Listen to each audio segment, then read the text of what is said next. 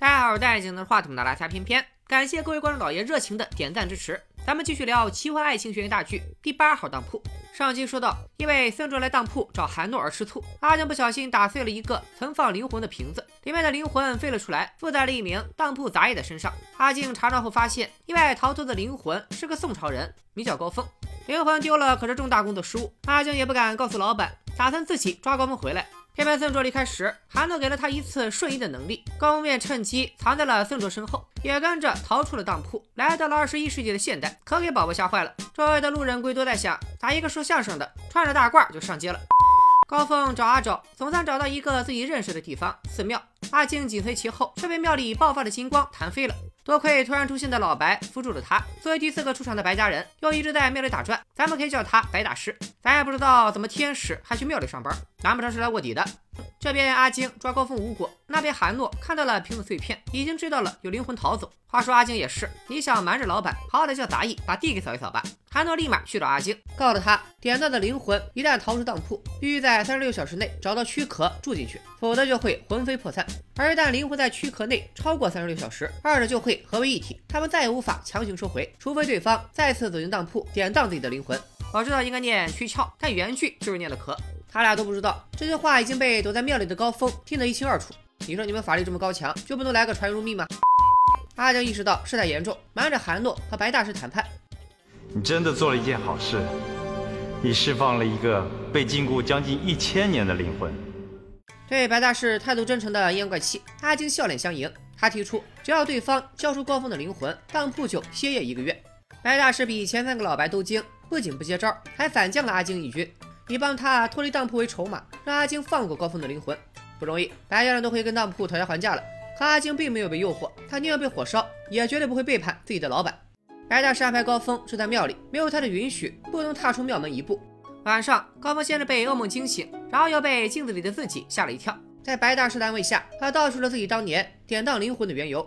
八百年前，高峰的父亲官居二品，那年高峰科举未中。流经苦读，等待来年，却因为对韩罪坊头牌赵良银一见倾心，高峰痴情一片，只需跟赵良银长相厮守。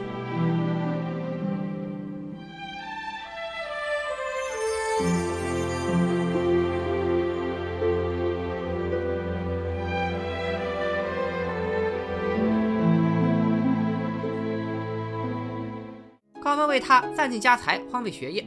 甚至和自己的父亲断绝了关系，可时间久了，梁银却变了心。不仅如此，等高凤掏空积蓄以后，老鸨就把他扔出了寒翠坊。无论高凤如何哀求，赵良银都没有再见他。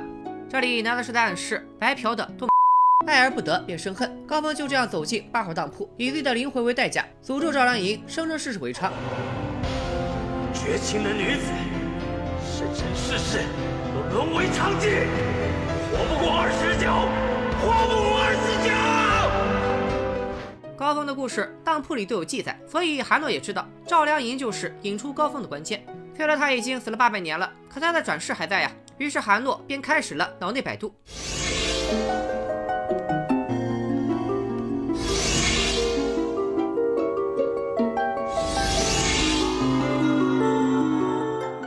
知道赵良银如今的转世是艾米，韩诺去他工作的酒店。出高价让他穿着古装到庙里去，见到高峰后赶紧离开。事成以后还有丰厚的报酬。看到艾米的高峰果然叫着梁银追出了门。只不过白大师未雨绸缪，击退了守在门口的韩诺。经此一事，白大师警告高峰，在凌晨三点，也就是寅时之前三十六小时的期限未到，他绝对不能走出这扇门。然后还得叫高峰这个傻 boy 识表。这个玩意儿，他自个儿还会动的呀？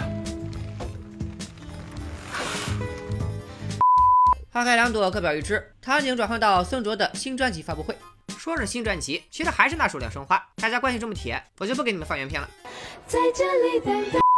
上台前，孙卓支开李萍，在心里呼唤韩诺。韩诺不为所动，和阿晶继续商量抓回高峰的对策。舞台上的孙卓人气爆棚，不过台下的歌迷其实是各主演的粉丝。当初电视剧开发布会的时候，顺便拍了这场戏，请大家把省钱鬼才打在公屏上。韩诺虽然没来，但艾米却来到现场为男友李平加油。李平却责怪他不该出现，害怕被人知道自己的女友是个酒店公关。然而两人私下交谈的画面还是被狗仔拍到了。无法堂堂正正的站在爱人身边，郁闷的艾米在酒店买醉。韩诺和阿晶找他付尾款，可艾米得知韩诺没有达到目的，便不肯收这笔钱。阿金感叹，无论是芙蓉还是艾米，都是这么讲义气的女人。可如此善良的灵魂，为何会在八百年前负了高峰呢？咱们暂且按下不表。K 九的阿金问韩诺，如果当初自己没刺那一刀，芙蓉的命运会不会大不相同？韩诺也给不了明确的答案，因为人的命运大多数时候都没有如果。接着，未必高峰出来，韩诺制造了放火烧庙的幻觉。可刚抓住他，白神父却突然出现。阿金小姐，好久不见。瑶妹妹，好久不见。从这里就可以明显的知道，不同的老白确实是不同的个体，而不是一个人打了好几份工。白神父胸前的十字架闪晕了阿青，想用阿青换回高峰。他提醒韩诺，一旦阿青被带进庙里，就会消除所有记忆，脱离当铺。韩诺没办法，只好再次放高峰一马。此时已经到了夜里三点，三十六小时的期限已到，高峰的灵魂和肉体结合，算是暂时安全了。可韩诺绝不会善罢甘休。第八号当铺只有点进，没有输出。高峰也不会例外。我们会再见。高峰的安全问题解决了，接下来就是如何融入现代社会。艾大师留了一本历史书让高峰自习。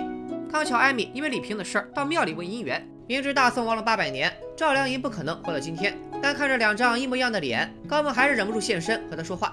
艾米虽然不记得前尘往事，但也觉得和这个男人聊天熟悉又安心。听他提到了赵良银，还说自己羡慕赵良银有一个善良的男人。我羡慕我自己了，属于是。艾米离开后，高峰追出了庙门，来到了大街上。不好意思，可以请你帮我做个问卷？对不起，在下忙着赶路呢。哎，先生，你有喝过鸡精吗？鸡精奶和我。哦，那是没喝过哦。那你洗衣服的时候是用洗衣精还是洗衣粉啊？呃，洗。就是你洗衣服的时候把衣服丢到洗衣机里面现在的鸡还是会洗衣服吗？高峰再次遇到了阴魂不散的韩诺和阿金，并被二人带到了之前总是出现的神秘空间里。这里叫速度空间，剧中也没有明确解释，你可以把它当做一个天堂、地狱和人间之间的中转站，不管是天使还是魔鬼，都可以自由进出这里。二号当铺其实就存在于速度空间当中，有诗云：神秘流传于千古，存于空间第四度。二号当铺不归路，只有典当不能赎。其实我觉得导演和编剧是故意设置了这么个地方，毕竟让剧中角色老在大庭广众之下密谋一些神神鬼鬼的事儿，显得太过中二。搭这么一个固定的场景。可以把在这里发生的所有戏一口气拍完，又省了一大笔经费。韩诺骗高峰，如果他不回当铺，灵魂会灰飞烟灭。可话音刚落，就被白大师拆穿。眼瞅着到手的鸭子又飞了，韩诺只好安慰阿晶，只要高峰放下良银，事情就还有转机。距离黑影来验收当铺的盘点还有三个月的时间，他们可以想办法让高峰主动来当铺，典当他的灵魂。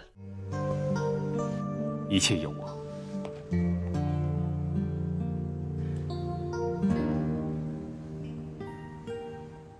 艾米回家以后，李平以二人个性不合为由提出了分手。艾米平静地同意了，也没有接受李平给的分手费，只是坐在台阶上抽烟发呆。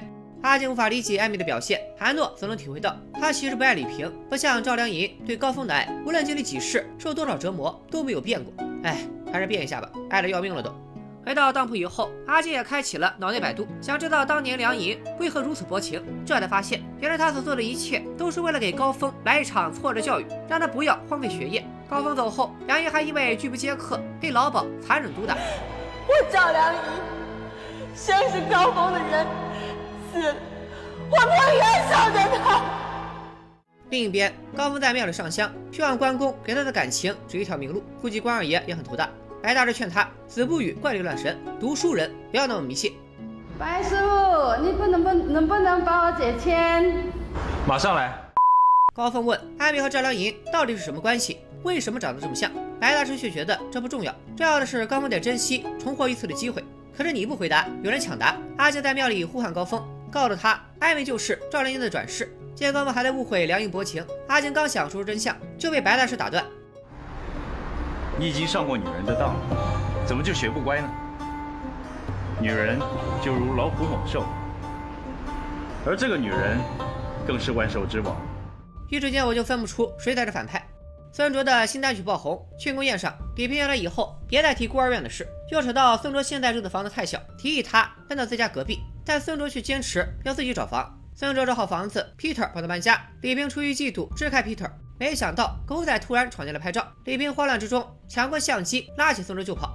你说这大庭广众的往哪跑不行，偏偏要挑一条死胡同。外面的狗仔也是不务正业，居然又掏出了弹簧刀威胁二人。挣钱不要命的水势，孙卓只能再一次呼唤韩诺。孙卓向后跑。光天化日之下，活人穿过墙壁，这是多好的新闻素材！可狗仔还来不及拍下，韩诺已经成功解救了孙卓，并送了李平一对蓝色半永久美瞳，成功消除了李平穿墙的记忆。当铺里，韩诺本想安慰孙卓，但他却为自己终于红了，被狗仔关注而高兴。此时，孙卓已不再那么需要爱情，他反问韩诺是否有个爱人。韩诺便讲了他和玉英的爱情故事。看到孙卓感动落泪，韩诺轻轻抚摸着他的头，给予安慰。看到这一幕的阿金吃醋吃到飞起，为今之计只有尽快解决高峰的问题，完成当铺的盘点，然后就和韩诺去旅行。惹不起我还躲不起吗？于是阿静再次来到寺庙找高峰，并把他带到了艾米工作的酒店。话说你俩就这么杵在门口往里看，真的好吗？阿杰把高峰留下，想撮合二人旧情复燃，刚好让高峰目睹了艾米被客人扇耳光的一幕。艾米见到高峰，主动提出让他送自己回家。看什么？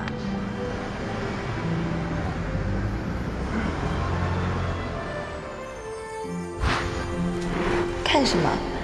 不许你看。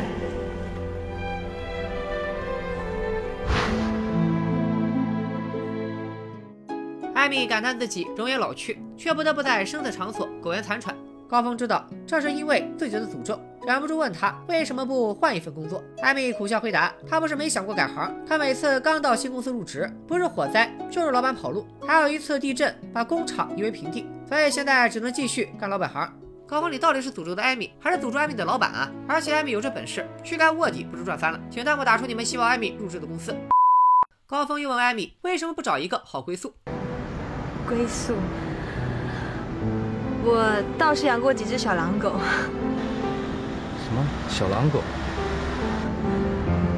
这是男人。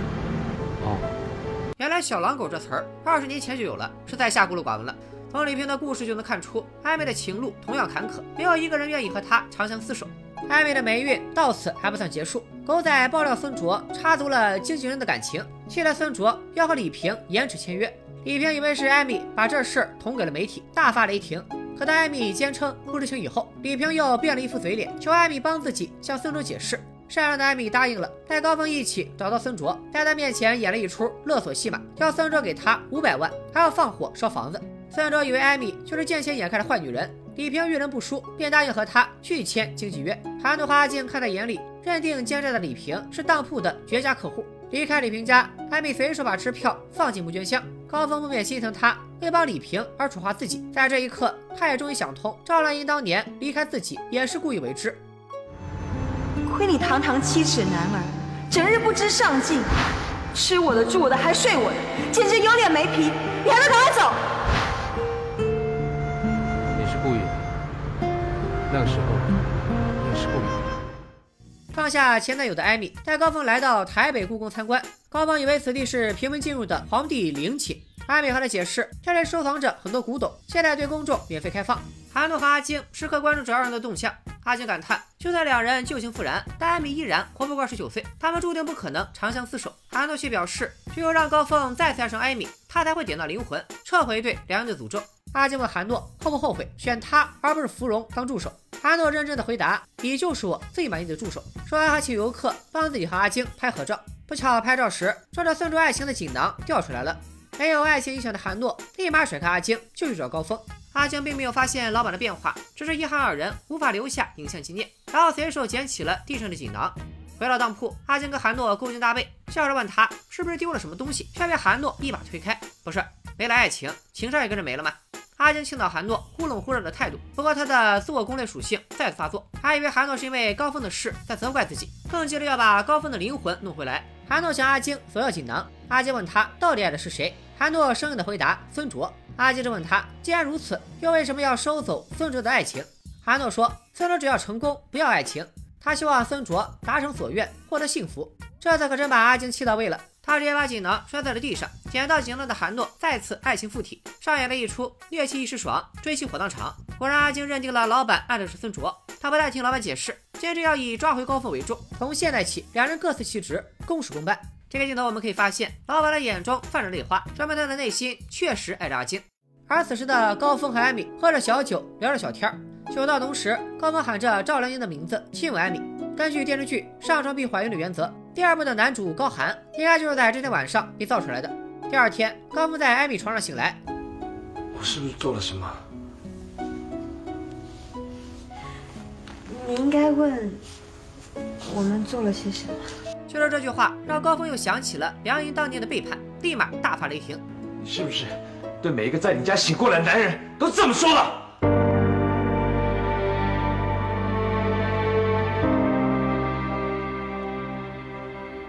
在我家醒来的每个男人，都会自己走。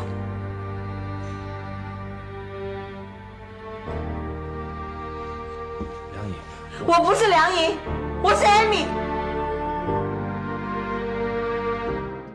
被两个男人连续伤害的艾米，再次到庙里求签。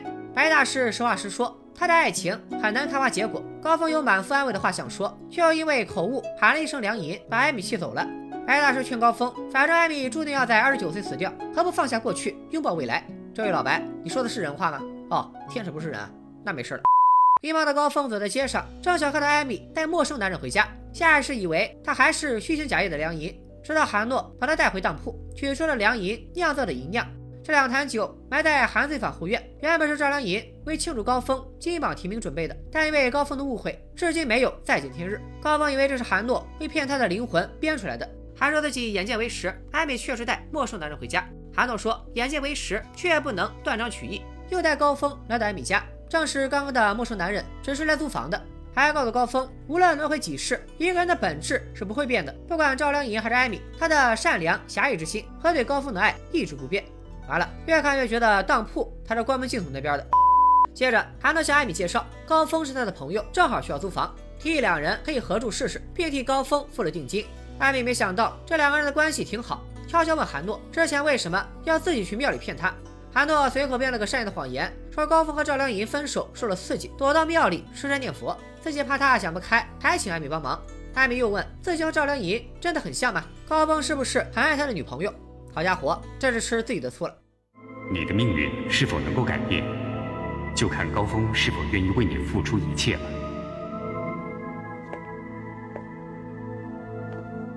若是你不能让高峰为你付出一切，就轮到我跟阿金要付出一切了。回到当铺的韩诺给阿静带了一把仿佛从路边隔离带薅下来的花，这还不如林仙桃送给苏婷的。阿静还以为是老板想送给孙卓，没送出去，退而求其次，才送给他。气得来到了速度空间找白大师谈心。阿金小姐在找我，你怎么知道？我对于你的感应特别强，只要你需要我，我随时会出现。那你可不可以告诉我，你们那边有几个人啊？那你可不可以告诉我，你们那边有几个人？啊，我的成绩太低，知道的事情并不多。我也一样。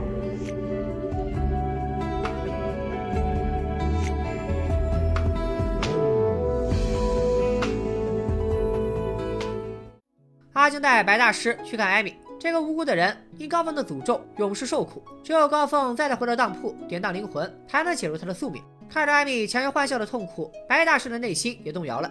看阿金和老白越走越近，韩诺心中五味杂陈，孤身一人去酒吧排解郁闷。Peter 感受到韩诺今天跟之前不一样，韩诺也觉得有种被遗忘很久的感觉在慢慢复活。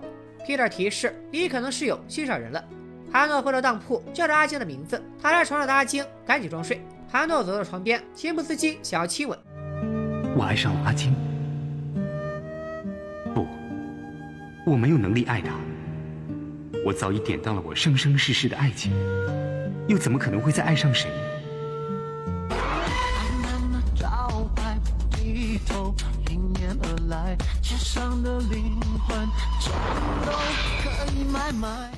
但凡你亲完再想，这剧就大结局了。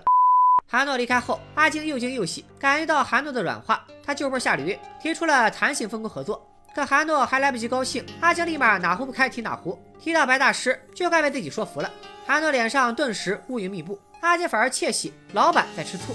再看看另一对有情人，艾米深夜梦到芙蓉被刺死，吓得从梦中醒来，高峰赶来安慰，艾米说他从小到大都会做类似的噩梦，梦里自己有时是古人，有时是现代人。死因千奇百怪，被推进河里淹死，被打得浑身是血，被一刀刺进心脏。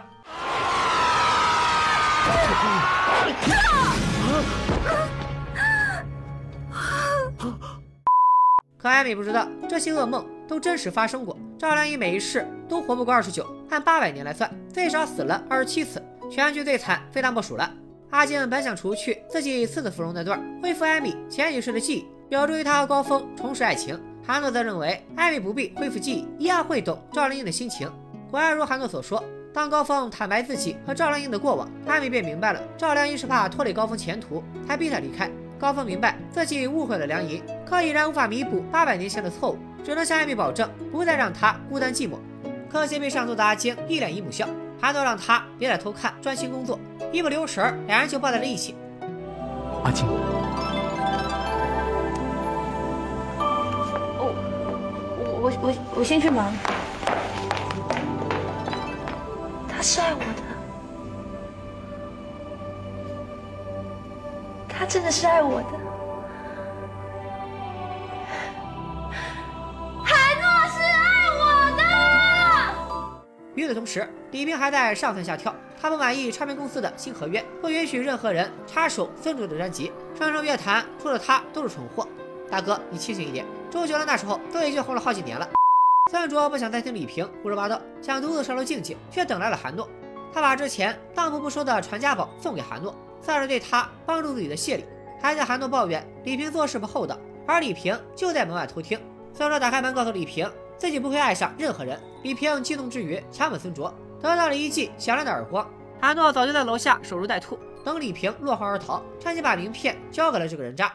花开两朵，各表一枝。高峰和艾米的感情稳步推进，两人一起逛街，艾米还给高峰买了一大堆的衣服。时隔八百年，再次吃软饭的高峰过意不去，便拜托白大师帮忙找工作。同时表示要为自己犯下的错误负责。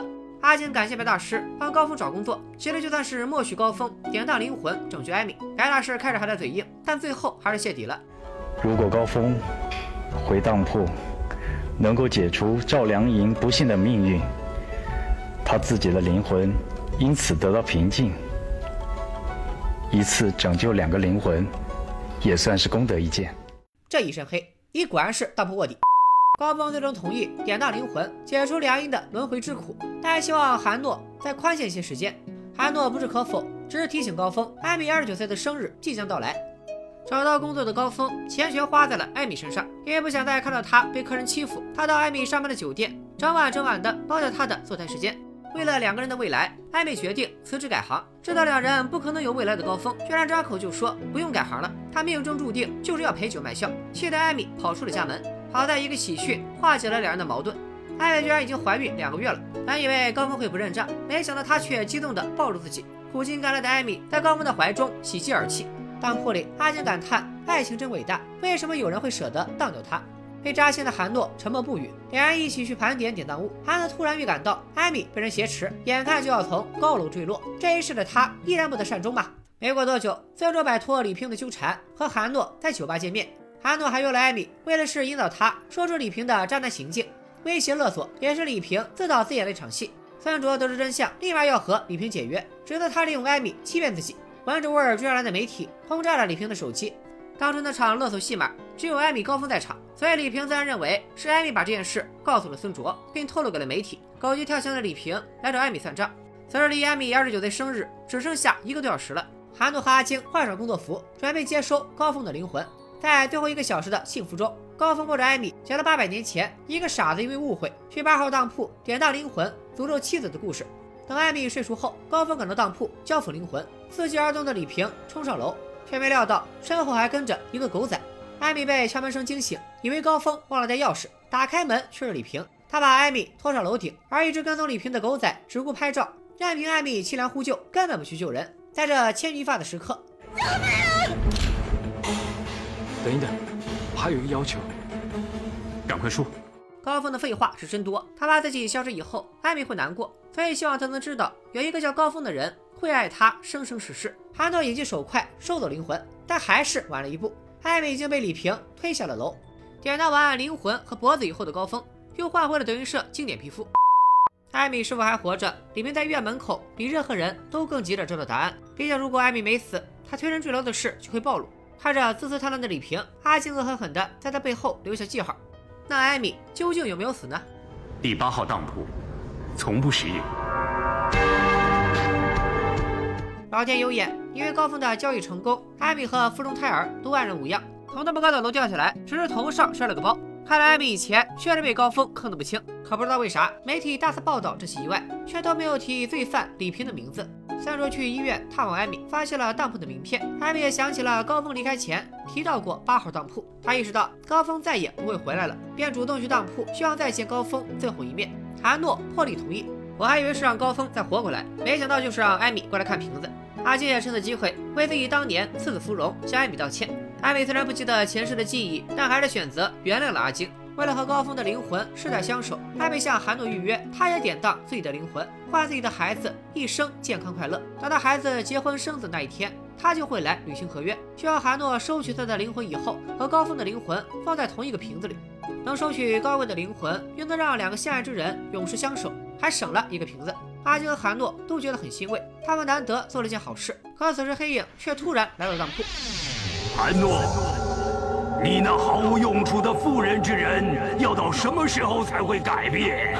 主人，老板的意思是，啊啊啊主人，啊！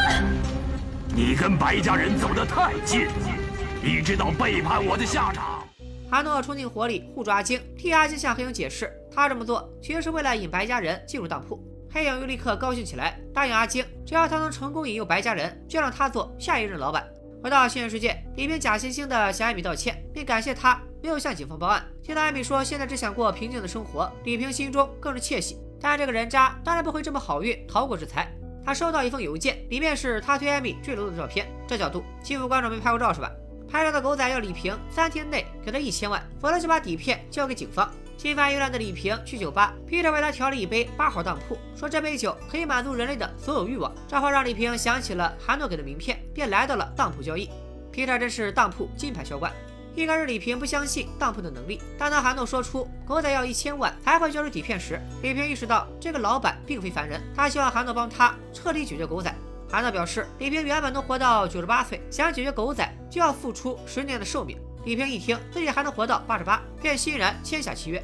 阿江这一行都放水，凭啥李平用十年的寿命就能换狗仔一条命？再说了，老天爷又不是瞎子，李平这种垃圾怎么能活到九十八？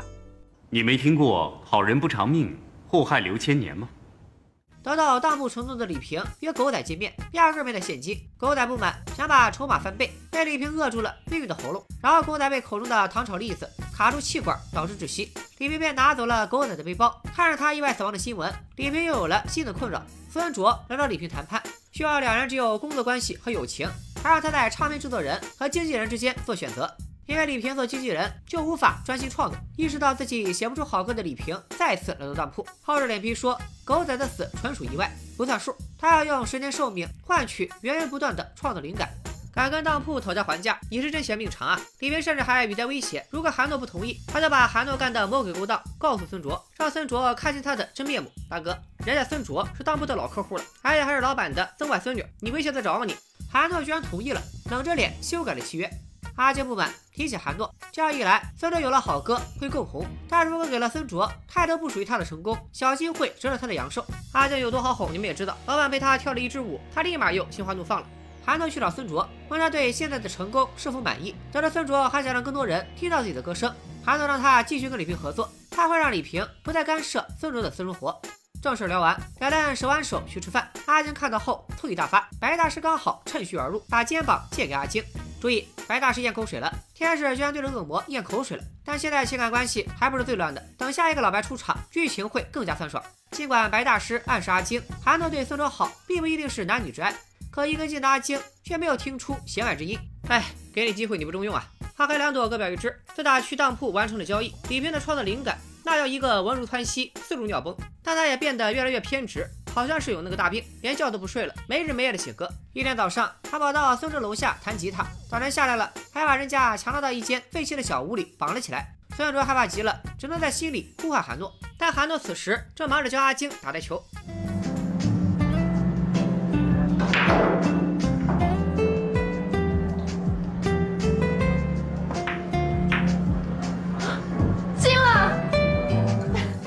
没办法，孙乐只好趁李平写歌时拨通了 Peter 的手机，装着和李平交谈，提醒 Peter 自己被绑架的位置。李平发现孙卓偷打电话，立马恶从心中起，在愤怒的拉扯中，孙卓撞到桌角，昏了过去。感应到的韩诺立刻扔下阿晶，闪现施法弄晕李平。Peter 也正好赶到，两人把孙卓送回家。惊魂未定的孙卓抱住韩诺痛哭。阿晶不满，再次输给孙卓，在楼下看到 Peter，不仅问他：“你难道不是兔吗？”Peter 认为只要孙卓平安就好。典型的古早偶像剧男二心态，咱也不知道为啥当年的偶像剧男二全是好人，女二全是坏人。这之后，孙卓因惊吓发了高烧，韩诺对他悉心照顾，而阿晶也这么清楚了李平的一系列骚操作都在韩诺的掌控之中。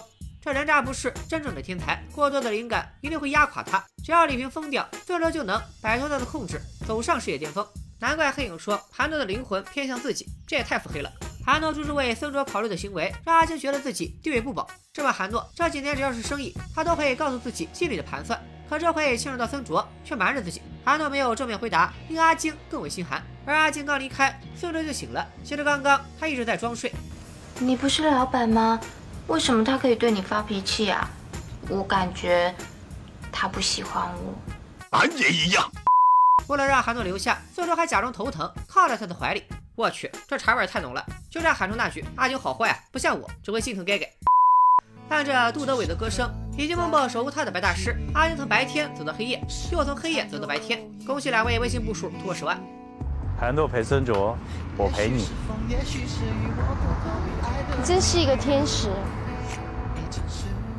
我是。此时的李平已经彻底疯了，给孙卓留下了一大堆好歌。